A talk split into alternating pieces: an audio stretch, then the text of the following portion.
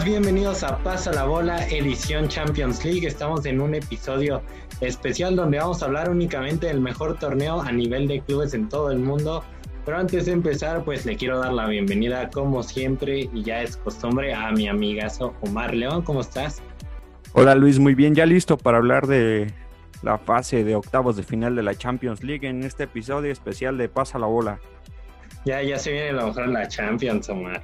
Y no sé, lo bueno, estoy, un poco, estoy un poco triste porque le fue mal a mi Sevilla en un principio, pero ¿qué te parece si nos arrancamos con el primer partido, no? Para analizarlo un poco y pues ver cómo están las cosas en, para la vuelta de los octavos de final en la Champions League.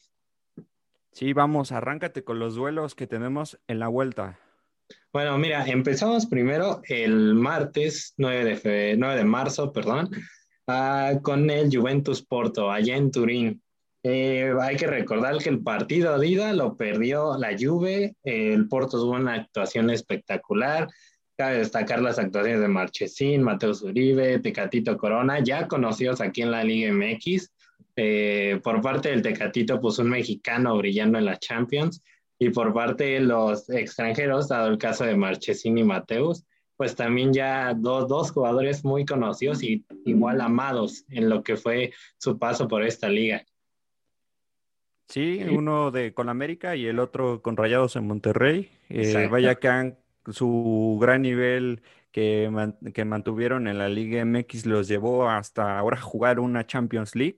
Eh, ambos jugadores son piezas importantes del Porto de Portugal y la verdad, Marchesín está en plan grande, Tecatito está de crack. Eh, para mi gusto lo, utilizan mucho retrasado, pero bueno, tiene condiciones de ataque y cuando le dan la rienda suelta hacia adelante, eh, se nota muy peligroso. Oye, pero este, también hay que destacarlo de la Juventus, ¿eh? porque la, la, Juventus es un equipo que últimamente en Champions se ha caracterizado por eh, tener un buen rendimiento en los primeros partidos, tener un excelente rendimiento en fase de grupos, luego avanza rondas eliminatorias, tiene buenas actuaciones y de repente, eh, por lo general es en cuartos de final, es donde se cae el ritmo del equipo, donde algo le pasa a la Juventus mágicamente, que se descompone todo el trabajo que llevaban. Aquí no sé, no sé si vaya a ser el caso porque estamos hablando de la primera ronda eliminatoria, pero el, primer, el partido de ida se le vio a la Juventus pues muy poco creativa, se le vio sin idea la ofensiva. Cristiano Ronaldo, que es el mejor jugador del mundo o uno de los mejores jugadores del mundo, eh, se le vio un poco eh, fuera de, de, lo que es el Cristiano Ronaldo que conocemos. No sé si sea por el caso del equipo o no sé si sea por eh, que ese día simplemente no se le dio para, para jugar la eliminatoria. Sí, eh, Cristiano Ronaldo que prácticamente no la tocó y en la última jugada eh, baja muy bien el, un centro desesperado de la Juve y prácticamente es la única que tiene y eh, reclama un penal, ¿no? Increíble, todo el partido no la toca, todo el partido no aparece, siendo Cristiano Ronaldo lo mucho que se le exige a un jugador de este nivel y y pues para mi gusto no era penal, Luis. Para ti, ¿recuerdas esa jugada? Muy polémica, por cierto. también para mi gusto no era penal. Y, fíjate que, o sea, pese a toda la. Porque ah, la, verdad, este, la Champions League siempre viene acompañada de polémica. Pero pese a toda la polémica que hubo, eh, lo, lo, del Porto es increíble, ¿no? Sacar el 2 a 1, o sea, llevarse la ventaja a Turín. Que ya estamos hablando de otra cosa. No, no sé qué pienses tú, Omar, pero este, jugar en Turín es complicado. Ir, a la casa de la Juventus y sacar el triunfo de la casa de la Juventus es muy complicado. Yo me acuerdo de eliminatoria, donde el Porto ha, hecho grandes partidos en la ida y, en la vuelta se cae. Entonces, yo, yo no sé si esta vaya a ser una Champions League en donde el Porto pueda trascender nuevamente, obtenga su segunda Champions League. Hay que recordar que la primera fue por eh, mano de Mourinho, pero este, el, el, Porto tal vez, yo creo que aquí tiene una oportunidad para volver a hacer historia. Si es que se mete a Turín y hace un partido como lo hizo allá en, en Portugal. Sí, por supuesto, los dragones que tienen que meterse a la cancha de la Bella señora, eh, muy complicado como tú nos adelantas. La verdad es que si los dragones hubieran ido con el 2 a 0, hubiesen ido con un poco más cómoda ventaja. Eh, pero ese último gol de la Juventus que pone el 2 a 1, de, con gol de visitante, eh, vaya que van a salir nerviosos los del Porto. Y yo creo que van por la hazaña pero la Juventus allá no te va a jugar igual que en Porto. Yo vi a la Juventus eh, encerrada, pero acá de local yo creo que va a salir por, por lo, pues sí, por el pase a cuartos de final. Sí, aparte, fíjate lo que te digo, Omar, este es un dato muy interesante. Este, la, la Juventus, cada que ha enfrentado al, al Porto en casa, allá en Turín, en la UEFA Champions League, la Juventus ha salido victoriosa los últimos dos encuentros. Estamos hablando que podría ser otro encuentro a favor de la Juve si es que salen a, jugar el partido, como lo decías, a, a remontar a jugar contra la adversidad. Yo, sinceramente, Omar, pienso que lo que necesita la Juventus para ganarle al Porto es este, dejar de depender un poco de Cristiano Ronaldo como tú lo decías, el primer partido se le vio desaparecido o es un jugador que se le exige muchísimo, pero si la Juventus quiere remontar este partido, porque el Porto tampoco te va a salir a defender el resultado, el Porto necesita un gol de visitante para complicarle las cosas a la Juventus. Con un gol le complica las cosas. Exacto, entonces yo, yo siento que lo que necesita el Juventus es jugar ya como equipo.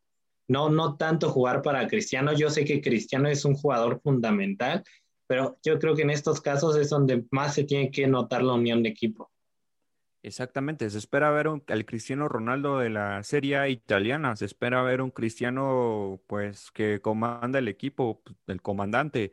Eh, en Champions League, Mr. Champions no ha aparecido en estos octavos de final y vaya que ha padecido la Juventus bajas en su defensiva, Salió eh, lesionado Chiellini, Luis. Eh, también es un aspecto a considerar que, que los dragones son bastante rápidos, son bastante ágiles, me atrevería a decir más que la Juventus. La Juventus tiene más técnica eh, y más corpulencia, pero el Porto es bastante ágil y bastante letal. Eh, recordemos que fueron dos goles de vestidor, mm, dos cubetadas de agua fría para la Juventus y solamente así le ganas a un grande como, como lo es los dirigidos por Andrea Pirlo. Yo creo que va a estar muy buena esta serie. Em, el Porto va a salir con todo. Eh, tienen alma, espíritu de ganador, van por la hazaña, eh, pero la Juventus se lo va a complicar. ¿Tú qué, tú qué piensas, Luis? Yo siento, ¿Quién se lleva esta llave? Yo siento que por cómo se vienen jugando las cosas en la liga, puede que la Juventus, este, puede que la Juventus logre la remontada. Eh, mejorado desde aquel encuentro allá en Benfica, pero este, como tú lo dijiste, Porto viene también haciendo bien las cosas en su respectiva liga, en su respectiva copa. El equipo está muy unido, la verdad. Tienen grandes jugadores de renombre, un gran plantel. Y, va a ser una llave muy cerrada, pero creo que al final se puede decidir a favor de los italianos. Más con Juventus. Yo voy con Porto por el mexicano Tecatito Corona. Me da, me da esa eh, emoción. Me gustaría que llegase a unos cuartos de final y creo que hay posibilidades. Esperemos que anote el mexicano. Sería fantástico, sería fantástico un gol de Tecatito en la Champions League, pero bueno, vamos a viajarlo un poco más eh, al, al norte de Europa, donde se encuentra Alemania. En la casa del Borussia Dortmund eh, se define otra llave de la Champions League. El Borussia recibe al Sevilla. Una llave que creo que también va a estar cerrada. Eh, el primer partido se vio claro, ¿no? Porque el Borussia Dortmund juega eh, en la liga alemana, porque tiene gran, un gran peso un equipo como este. Este, el Sevilla hay que recordar que se fue adelante en el marcador con un desvío para este, a favor de los, eh, de los españoles y de ahí el Sevilla se cayó. el Borussia Dortmund atacó simplemente con contragolpes. Haaland, excelente, es un muchacho eh, increíble, sensacional, toca la pelota, eh, tiene una gran agilidad de regate, el tiro, ni qué decir, una gran potencia que le mete al balón, la dirección, no hay que hablar de eso. Haaland fue eh, importante, fue factor para que el Dortmund se llevara la victoria. Y, pese a que el Dortmund yo siento que fue muy, pero muy superior al Sevilla en el partido de ida, el Sevilla se las ingenió, eh, específicamente hablando de Julian Lopetegui, fue el que se las ingenió para sacarle otro gol más a esa eliminatoria y no estuvieran eh, ahora sí que tan muertos, ¿no? En, esta fase de octavos de final. Claro, eh, este delantero, este es una máquina de goles, este delantero joven noruego, eh, que lleva eh, prácticamente la misma cantidad de juegos jugados, la misma cantidad de goles, algo brutalmente eh, fuera de lo normal en estos días, a excepción de Cristiano Ronaldo y, y Leo Messi, ¿no? Eh, un Borussia Dortmund potente, eh, una, máquina alemana, una verdadera máquina alemana, que bueno, se esperaba más del Sevilla, pero la verdad ante un equipo alemán eh, que tiene esta, esta bestia goleadora, vamos a decirlo de esa manera, es muy complicado. Te vacuna dos, tres veces y es muy difícil eh, recuperarte. Lo bueno es que me parece que cayó el gol de Luke de Jong al, en el segundo tiempo, ¿no? en el minuto 84, 85 cayó en, la recta final del partido.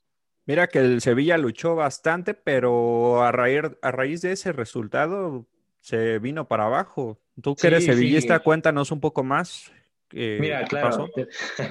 Este, e, esto es lo que pasó después de aquel duelo de Champions. De Sevilla, eh, los duelos de liga le fue regular. Este, perdió ese paso que tenía antes de, enfrentar al Borussia Dortmund, que era siete partidos ganados. Esos siete partidos, de esos siete partidos, este, había, había jugado cuatro o cinco en casa, no había permitido goles el Sevilla, es algo que, que tenía una estadística importante, ¿no? Antes de enfrentar al Borussia Dortmund, porque te da a entender que el Sevilla tenía una defensa muy sólida. Después de ese partido, el Sevilla siento que se cayó, perdió dos duelos de liga, perdió la, el más importante que fue... Llevaba la ventaja en la Copa del Rey. En la Copa del Rey, perdió la ventaja, le remontó a Barcelona. Yo siento que eso pega demasiado, la verdad. Este, y en cambio el Dortmund se vino para, para arriba, se, se, elevó hasta las nubes. El Dortmund empezó a elevar su nivel de juego. Antes del partido contra el Sevilla, el Borussia Dortmund venía teniendo un rendimiento eh, muy regular en la, en la Bundesliga. Se, se hablaba que era un Borussia Dortmund sin pegue, un Borussia Dortmund sin creatividad. Este Borussia Dortmund que se lo comparan mucho con el Bayern Múnich, ¿no? Que el Bayern Múnich todavía es mejor. Claro, es, es como un Borussia Dortmund que, que está siguiendo los pasos del Bayern Múnich por, por el recorrido que está teniendo ahorita ya lleva tiempo jugando bien este equipo. Exacto, y pero te digo, se vinieron adelante, se vinieron para arriba después de aquella eh, primera vuelta de la fase octavos. Eh, y no hay que olvidar el factor anímico. Yo siento que el factor anímico, anímico juega un papel importante durante un partido. El caso del Borussia es que viene por las nubes, es un equipo que ahorita viene jugando espectacular y eh, contrario al Sevilla, el Sevilla la viene pasando horrible, la verdad no creo que lleguen en su mejor momento. Luego jugar allá en, en Alemania, las temperaturas es, es, algo también importante a destacar. Eh, están jugando a grados bajo cero. Eh, el Borussia Dortmund obviamente tiene una ventaja sobre el Sevilla porque juegan de local, conocen la cancha, conocen el terreno, conocen las condiciones climáticas y el Sevilla viene acostumbrado a, otro clima distinto, ¿no? Entonces. Eh, necesitaría ganar 2 por 0 el Sevilla, ¿no? Necesitaría ganar 2 por 0 y jugar un partido perfecto, muy perfecto, porque el, el, Sevilla viene muy golpeado, sinceramente, y le va a costar muchísimo trabajo ganarle un Borussia Dortmund, que creo que está en su mejor nivel de juego en lo que va de la temporada. ¿Y cómo ves al Papu Gómez, este refuerzo eh, bomba, una estrella del Atalanta que llega al Sevilla prácticamente, me parece que terminaría su carrera ahí en Sevilla. Sí, claro, este, fíjate que desde mi punto de vista, esto ya lo digo muy personal, eh, al Papu le ha costado acostumbrarse al juego de, al estilo de juego del Sevilla. A la Liga Española. Ajá, y esto es normal porque pues a todo, todo jugador que va a un nuevo equipo, pues le lleva cierto tiempo acostumbrarse, ¿no? A, al estilo de juego de un equipo y luego de una liga. Eh, sin embargo, siento que el rendimiento del Papu fue, fue muy bueno en, en la ida de los octavos. Eh, por ahí tuvo un error que de hecho costó un gol en contra del Sevilla, que pierde el balón en medio campo y eso provoca una descolgada que termina siendo pues este, definida por Erling Haaland. Eh, ya sabemos que ese es un hombre que no mata. No que perdona. dentro del área, no perdona, perdone. Y este, pero, pero en general el rendimiento del Papo ha sido bueno, no ha sido tampoco excelente, le faltan muchas cosas por mejorar. Pero eh, yo, yo siento que, por ejemplo, como lo acabas de mencionar, eh, hace rato Cristiano es un jugador fundamental para la Juve, ¿no? Que se le exige. Siento que igual puede ser lo mismo con el Papu, tiene que ser ese jugador que veníamos acostumbrados del Atalanta, ¿no? el jugador que se echa el equipo al hombro, eh, que es la idea creativa a la ofensiva del equipo. Si el Papu se propone eso, igual y hasta el Sevilla puede sacar algo más de ventaja sobre el, el Borussia Dortmund. Pero bueno, yo lo veo bastante complicado. Para ti, ¿quién crees que avance a los cuartos de final, Luis? Eh, ¿Te vas por el corazón? ¿Te vas por los sevillistas o nos vamos con los alemanes? ¿Tú qué opinas? Por, este, por corazón, yo, yo me gustaría decir que ese, mira, mi corazón pertenece al Sevilla. Mi corazón me dice que el Sevilla puede lograr la remontada. Eh, esto es como dato extra nada más. Hace tres años, creo, en la Champions League edición 2018-2019, este, si no, si no estoy, si estoy mal, corríjanme, pero bueno, esa es solamente la temporada, ¿no? El Sevilla iba con desventaja a Lord Trafford en, en Manchester, se enfrentaba al Manchester United, iba con desventaja y, y el Sevilla mágicamente logra remontar, que se habló mucho de eso, de la caída del Manchester United y la hazaña del Sevilla. Y mi, mi corazón, ¿Crees que repiten esa hazaña? Mi corazón me dice que se puede repetir, hay que creer en el Sevilla, que, que lo que pasó en la temporada pasada de la Europa League, que la ganaron, pero jugando perfecto, eh, se puede repetir esta vez. Y, y, yo, yo me voy más por el corazón, Omar me gustaría este, ser más neutral y hacer caso a que, pues como lo dicen las estadísticas, el Dortmund va a pasar, pero mi corazón me lo, no, no me lo permite. Muy bien, entonces vamos, estamos dispares. Eh, yo creo que el Borussia va a meter por lo menos uno más Haaland, pero esperemos a disfrutar esta, este partido mejor. ¿Y qué te parece si continuamos con la siguiente llave? La siguiente llave es una llave que nos dejó boca abierta a todos. Yo creo que nadie esperaba un resultado así y los que sí lo esperaban, bueno, nadie esperaba que fueran humillar a la defensa del Barcelona, porque sinceramente tuvo, eh, hablando solo específicamente de la defensa, tuvo un juego horrible. Este, y, estoy hablando de la llave del Paris Saint Germain contra el Barcelona. El global va 4-1 a favor del París. Eh, bueno, es un resultado escandaloso para el Barcelona.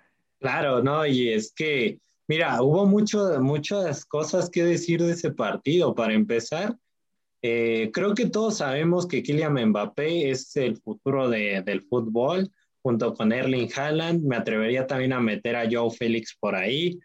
Este, pero, lo de Kylian Mbappé, un rendimiento eh, como el que tuvo contra el Barcelona allí en el Camp Nou, pues era algo de esperarse. Este, la primera vez que disputó Champions, eh, pese a su eh, inexperiencia, tuvo una buena actuación, la verdad. Y ahora, ya teniendo un poco más de experiencia en, pues, ¿qué te puedo decir? Tú no me dejarás mentir, ya ganó un mundial el muchacho. eso te da a entender. Algo que ni Cristiano ni Leo Messi tiene. Ajá, eso te da a entender de qué estamos hablando. Y él es pieza fundamental de la selección francesa. Entonces, la, lo, lo, que hizo Kylian Mbappé el partido allá en España era de esperarse. Creo que tuvo el rendimiento que todo aficionado esperaría de un jugador como lo, lo es él. Y, claro, sí, por supuesto. Y hablando específicamente ahora de polémicas, pues este, el penal a favor del Barcelona me parece que, pues, si es algo de alerta roja en el bar allá en Europa, ya que desde mi punto de vista, no sé qué pienses tú, eh, Frankie y John se caen solos. No, no veo que haya un contacto en el área, la verdad. Eh, vi las repeticiones que pude, no veo en qué momento tocan a Frankie y a Young para generar una falta dentro del área. Yo veo que él se cae solo, literalmente, pues te pasa cuando vas corriendo, se te enredan las piernas, eso le pasó a él. Y luego hubo VAR, eh, que es lo que más me alarma, ¿no? Que, que hubo VAR y el árbitro aún así la marcó penal. Desde mi punto de vista, y ahora sí que para muchos no era penal, no sé qué pienses tú, la verdad. Omar. Yo ya lo decía en la crónica al final del partido, en Pambolearte, eh, el arbitraje eh, hasta en Europa es malo, increíble, como dices eh, en el bar, que se equivoquen de esta manera, que sean tan con tanto favoritismo marcado al Barcelona. estoy contigo, creo que no era penal, Frankie de Jong se cae solo, no era un contacto merecido para penalti. creo que le regalan el, el penal al Barcelona y es escandaloso esto del VAR, esto del arbitraje.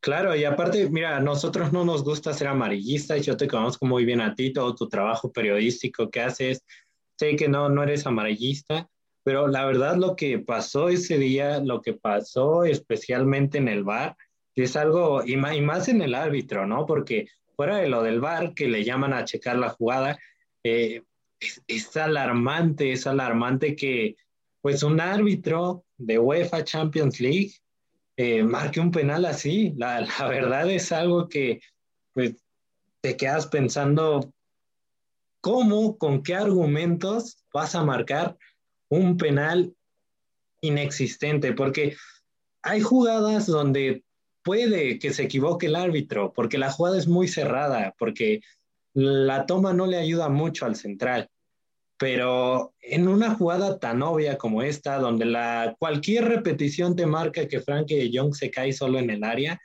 y, aparte la ves, o sea, te dan la oportunidad de verla. Estuvimos hablando de hace tres años, bueno, no hay VAR, a lo mejor el árbitro se puede confundir. A lo mejor hace tres años sí lo marcaba el, árbitro, pero ahora con el VAR es difícil de creer esta situación. Claro, ¿no? Es algo, es algo alarmante y así de alarmante también fue pues eh, la, la, defensa del Barcelona. Vemos un video en específico donde Piqué está diciendo posesión, posesión, posesión, se pierde la pelota, la pierde este Griezmann y, y también se nota que el vestidor, eh, pues pese a, lo que se logró ayer en la Copa del Rey, la remontada ante el Sevilla, siento que el vestidor todavía no está 100% unido, ¿sabes? Sí, estoy de acuerdo contigo, creo que quería hablar sobre la manera en la que se lleva a Kylian Mbappé a Gerard Piqué. Impresionante como ya el fútbol también va marcando los tiempos de retiro de algunos jugadores. Me refiero específicamente de Piqué.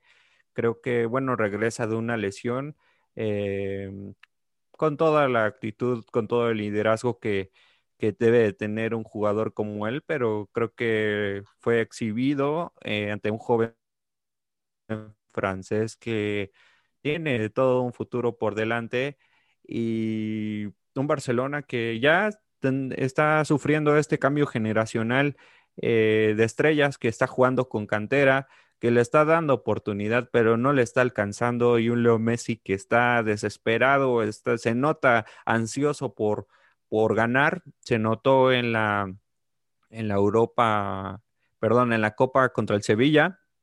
Eh, cómo celebró ese gol, se nota esa, esa frustración que traen, e, esas ganas de ganar y cómo no, no concuerda, no le responde el, el, el equipo a este Leo Messi que ha estado acostumbrado a tener jugadores como Xavi, Iniesta, grandes jugadores a su lado que lo arropaban, que lo ayudaban a mostrar su mejor nivel futbolístico. Eh, quiero hablar un poco de Messi porque es probable que lo veamos en, otra, en otro equipo. No, y eh, qué bueno que mencionas eso. Sí, claro. tome esa decisión.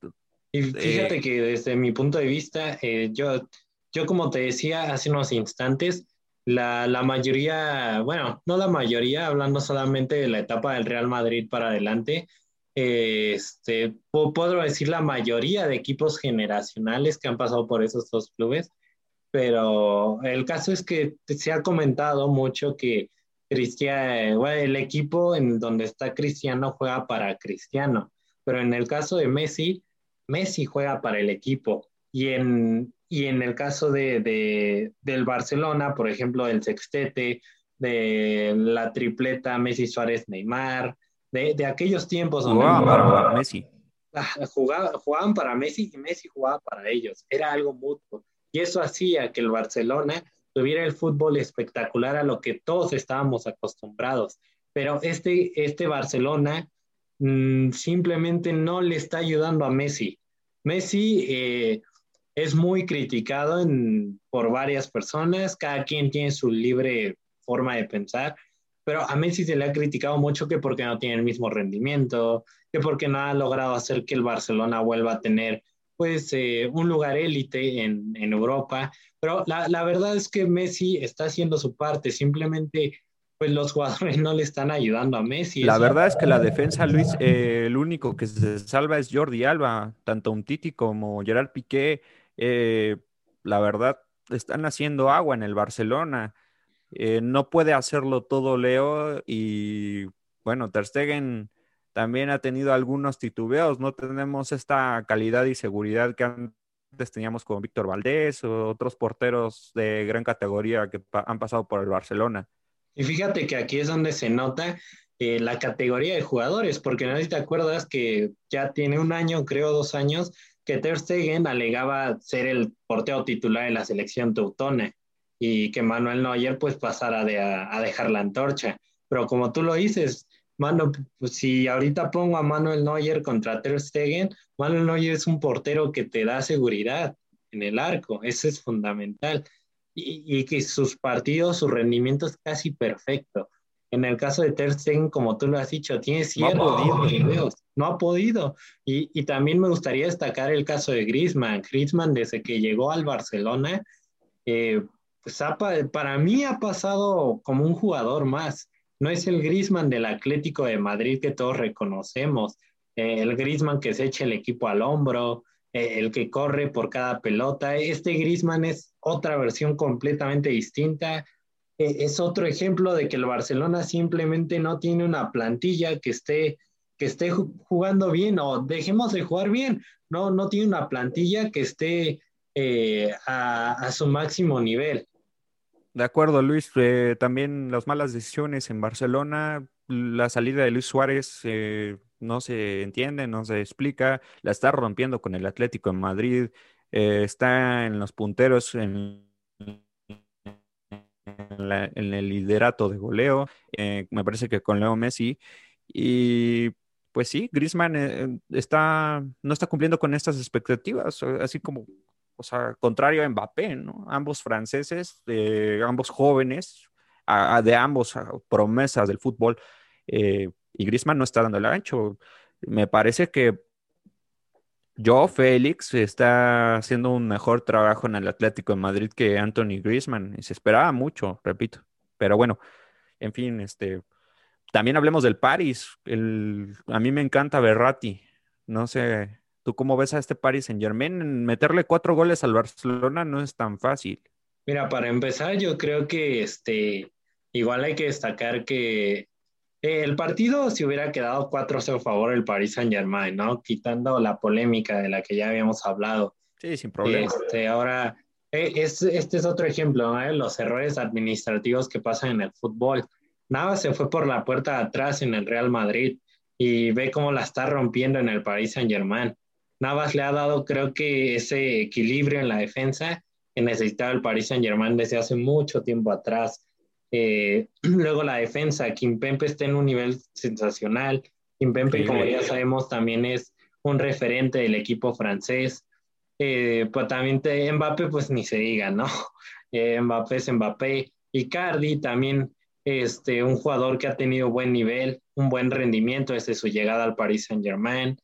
Eh, Neymar, que pese a que no, no, no, no jugó la, el partido de ida, Neymar este, ha, venido de menos a más, o creo que más bien ha estado de más a más en el Paris Saint Germain. Ha estado cumpliendo bastante. Ha estado cumpliendo, pese a que en algún momento se le llegó a recriminar que quería salir del equipo, que no estaba cumpliendo, pues Neymar siempre ha estado dándole ese juego espectacular de, todo eh, estilo brasileño que, que, ha hecho que el Paris Saint Germain se fruta, se, se enriquezca de un juego ofensivo.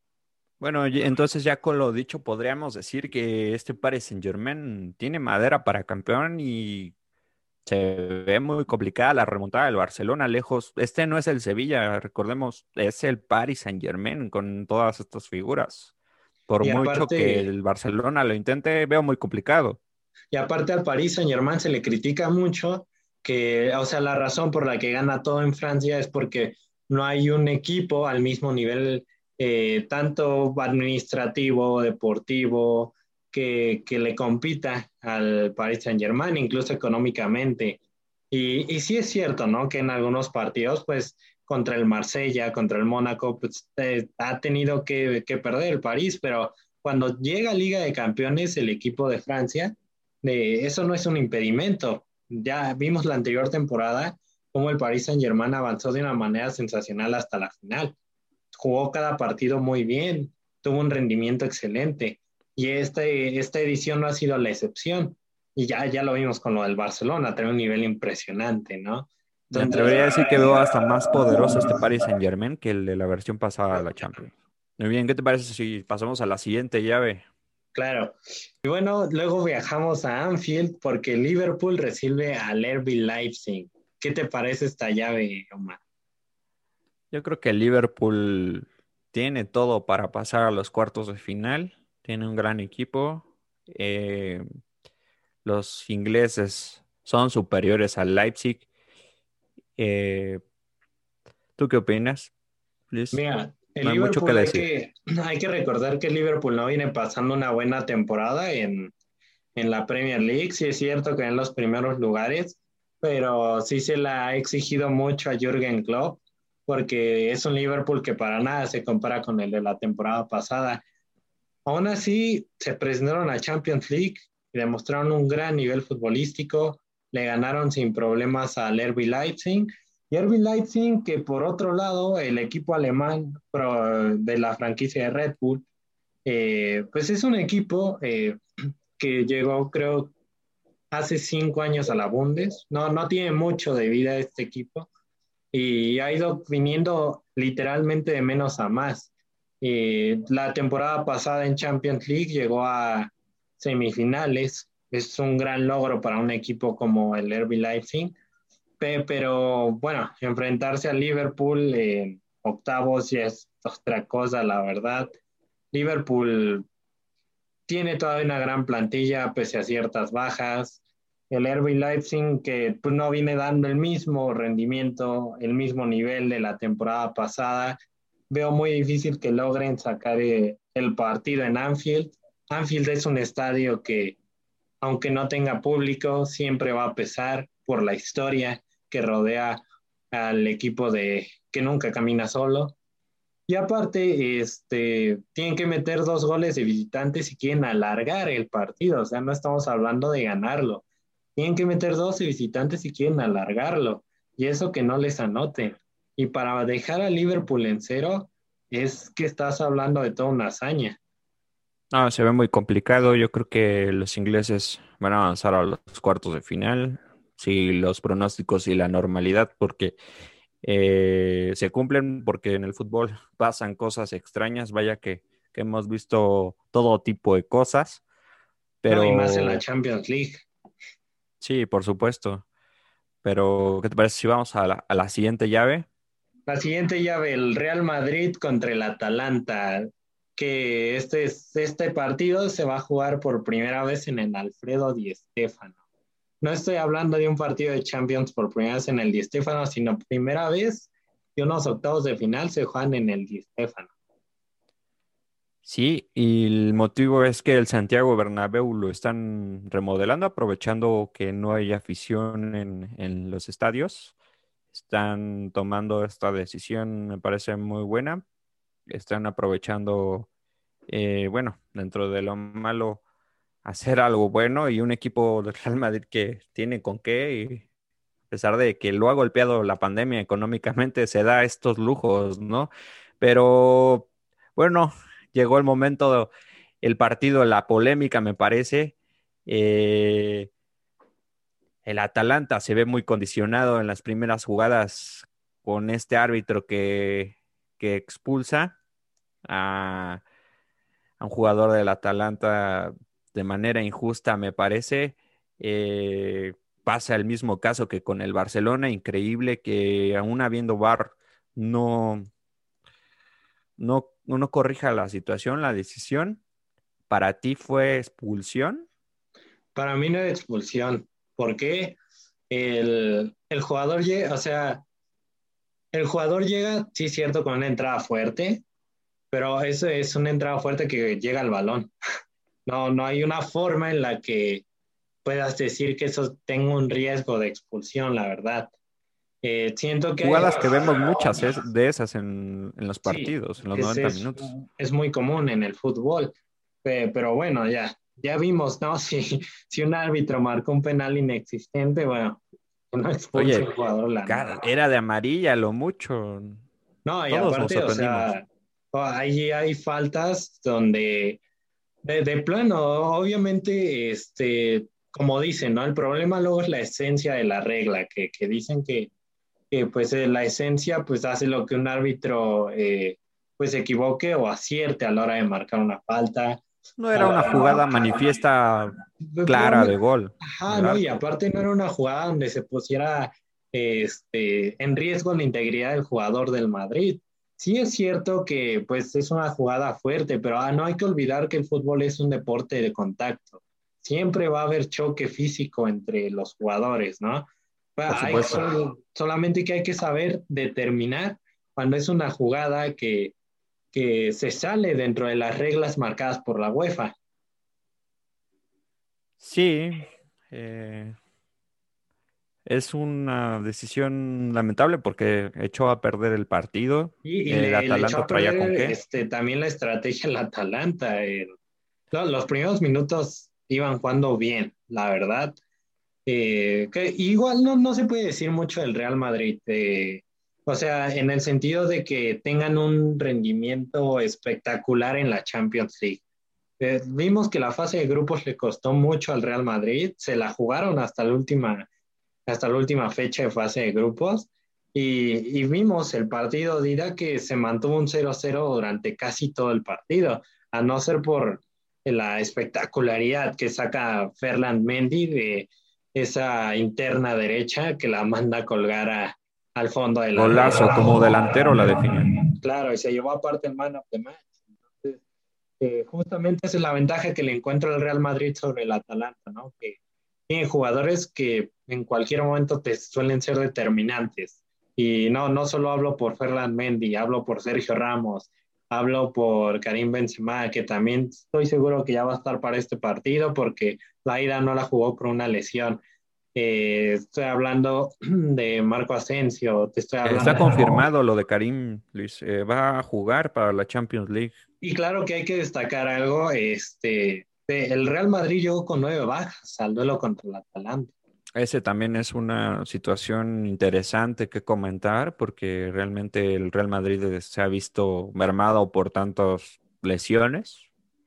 El, Real, perdóname Marcela, mente como dato, eh, el Real Madrid es un equipo que pese a no tener un plantel completo o a no tener un plantel como el de hace algunos ayeres, cuando estaba Cristiano Ronaldo, Gareth Bale, este, ¿qué, te puedo decir? Marco Asensio en su máximo, en su máxima expresión. Este, el, el Real Madrid es un equipo que con todas esas desventajas te saca el triunfo, ¿no? como de lugar, pero saca los tres puntos. Y eso es lo que lo tiene peleando por la liga allá, en España, pelear el primer puesto, también pelear en Champions. El Real Madrid, como tú lo dices, de por sí ya estaba golpeado, luego ya la pandemia lo golpea económicamente. Y aún así sigue dando de qué hablar este Madrid, que yo siento que desde que se fue Cristiano Ronaldo, pues cambió muchísimo el Real Madrid que conocíamos. Era algo de esperarse, ¿no? Pero eh, ya es, es un Madrid que con un juego regular, entre regular y bueno, te saca los partidos. Sí, eh, la postura de Zinedine Zidane de posesión de balón, todo el partido eh, se va expulsado un jugador del Atalanta y se espera que el Real Madrid se vaya con todo el ataque y pareciera que tiene más miedo de de perder el balón y que lo pesquen en un contragolpe, porque vaya que tiene jugadores rápidos el Atalanta, pero el Real Madrid muy temeroso, muy, eh, muy cuidadoso, muy sutil. No es este Real Madrid avasallador que teníamos con Cristiano Ronaldo y Gareth Bale y todas estas figuras. Y hay un dato que destacar, este Karim Benzema es el hombre gol del Real Madrid. Eh, todos los demás goles que ha hecho el Real Madrid en la temporada se reparten entre toda la plantilla.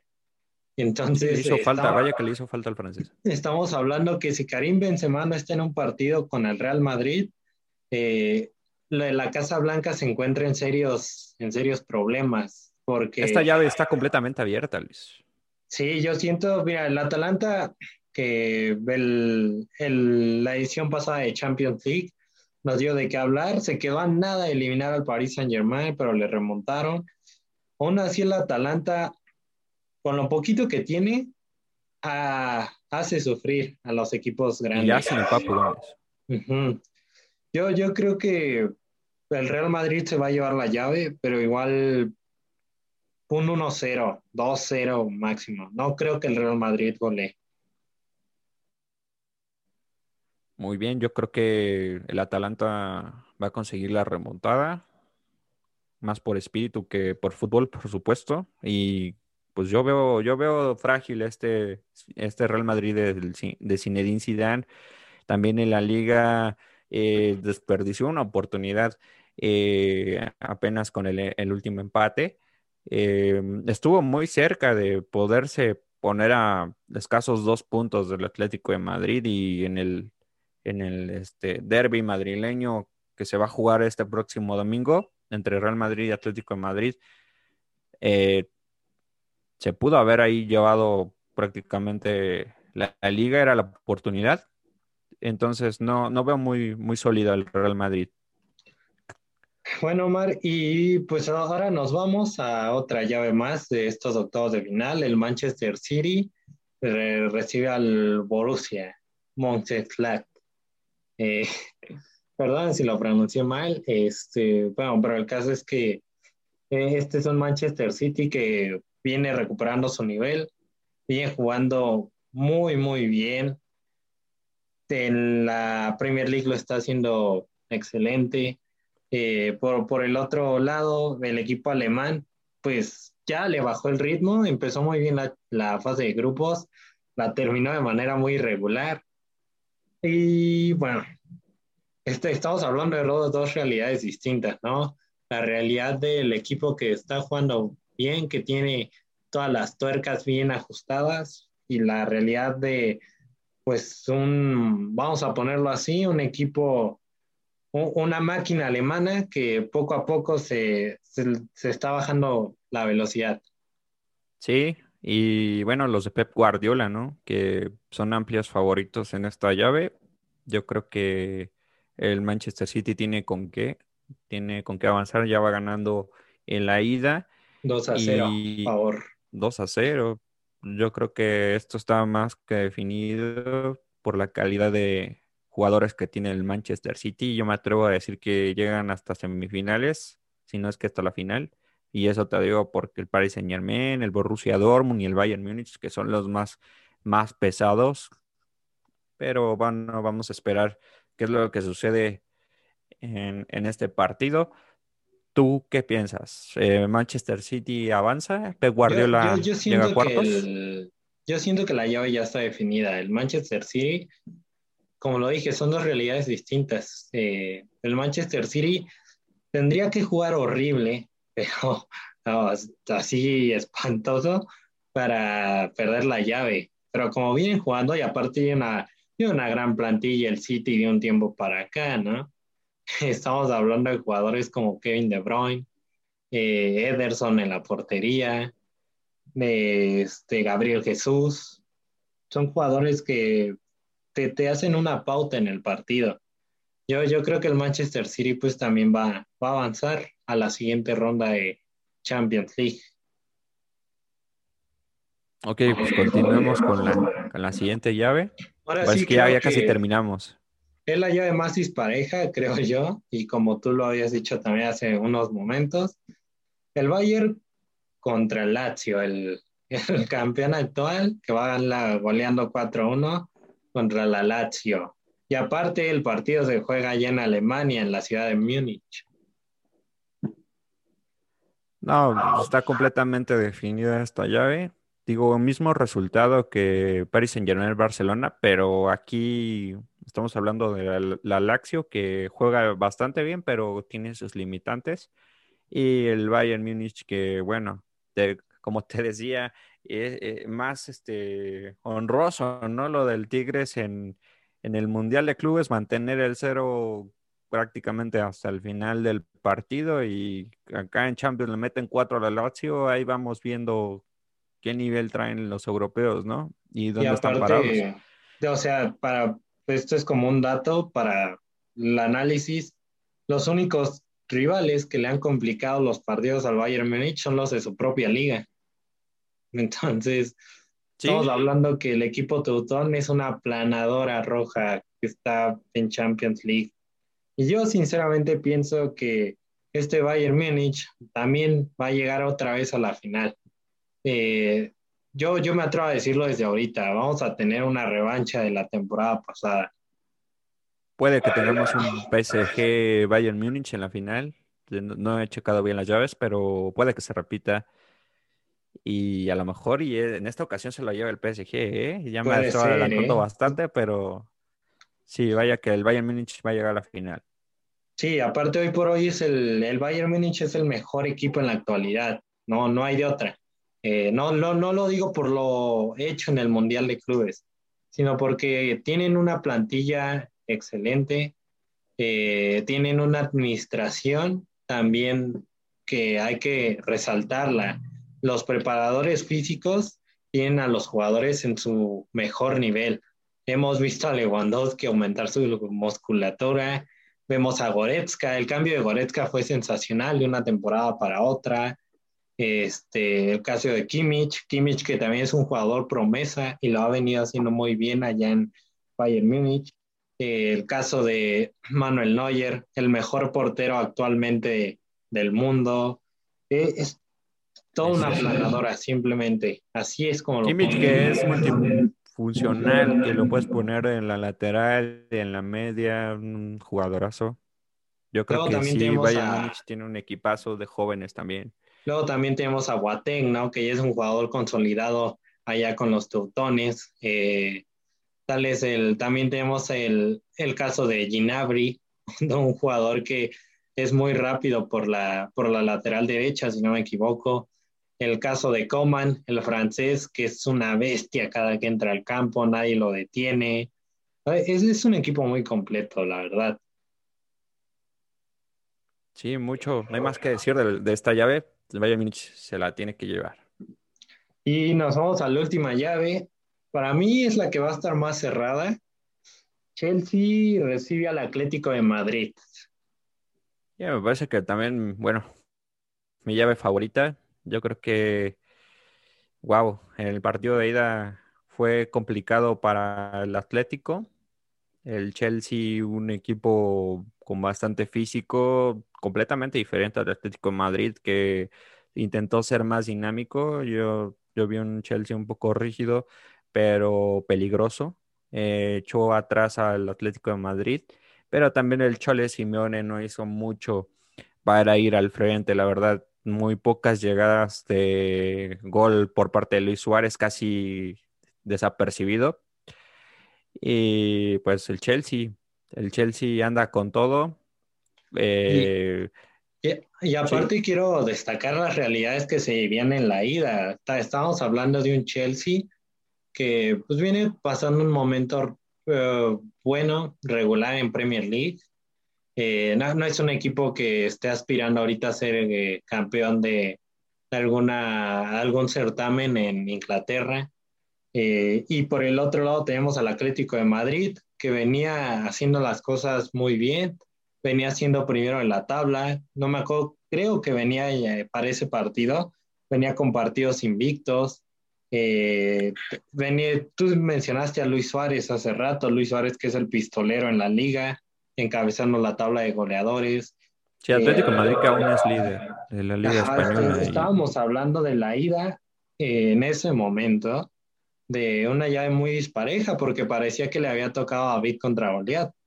Y, y, de repente, pues pasan cosas que no te explicas. El Cholo Simeone toma línea de 6, línea de 5, se, tira para atrás el Cholo, la genialidad que saca Giroud, que es lo que hace que el Chelsea se, esté en estos momentos arriba en el marcador. Y luego eh, que no se le vio respuesta al Atlético de Madrid y, y, es un equipo que en la Liga Española pues está marcando dos goles por partido, ¿no? Eh, entonces, no, no sé qué va a ser el, Cholo, el Cholo esta vez. Yo creo que obviamente va a salir al ataque, pero si no, se la tienen que ir a jugar, porque la, Champions League, yo desde mi punto de vista creo que es lo que le falta al Cholo para coronarse como el mejor eh, director técnico en la historia de los colchoneros. Eh, ha, hecho grandes cosas con el, el, Atlético de Madrid, pero le ha faltado la Champions League. Y creo que para los aficionados colchoneros eh, les gustaría muchísimo más coronar la temporada con una Champions que una liga. Vaya que es difícil esa afirmación. Eh, la Champions League es la Champions y la liga... Pues es la eh, liga de tu país, ¿no? Lo que te dice que eres campeón de España. Yo creo que Cholo Simeone se va a ir por las dos. Eh, tiene equipo con qué, tiene bastante buena delantera con Joao Félix y Luis Suárez. Y me gusta mucho el balance que tiene en media cancha y la defensa.